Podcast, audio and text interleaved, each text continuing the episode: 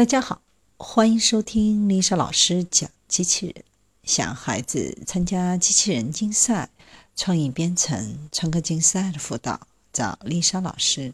欢迎添加微信号幺五三五三五九二零六八，或搜索微信公众号“我最爱机器人”。今天丽莎老师给大家分享的是四足机器人 Animal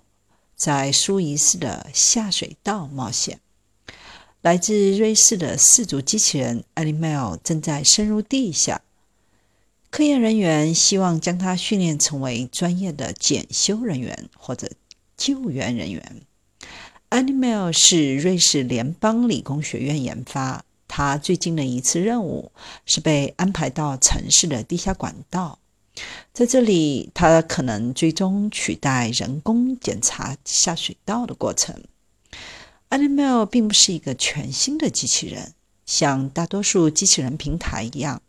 这几年来它一直在不断的升级。最新的版本已经安装上了激光雷达、相机、传感器，也已经足够先进和微型化，足以应付像污水管这样黑乎乎、脏兮兮的环境。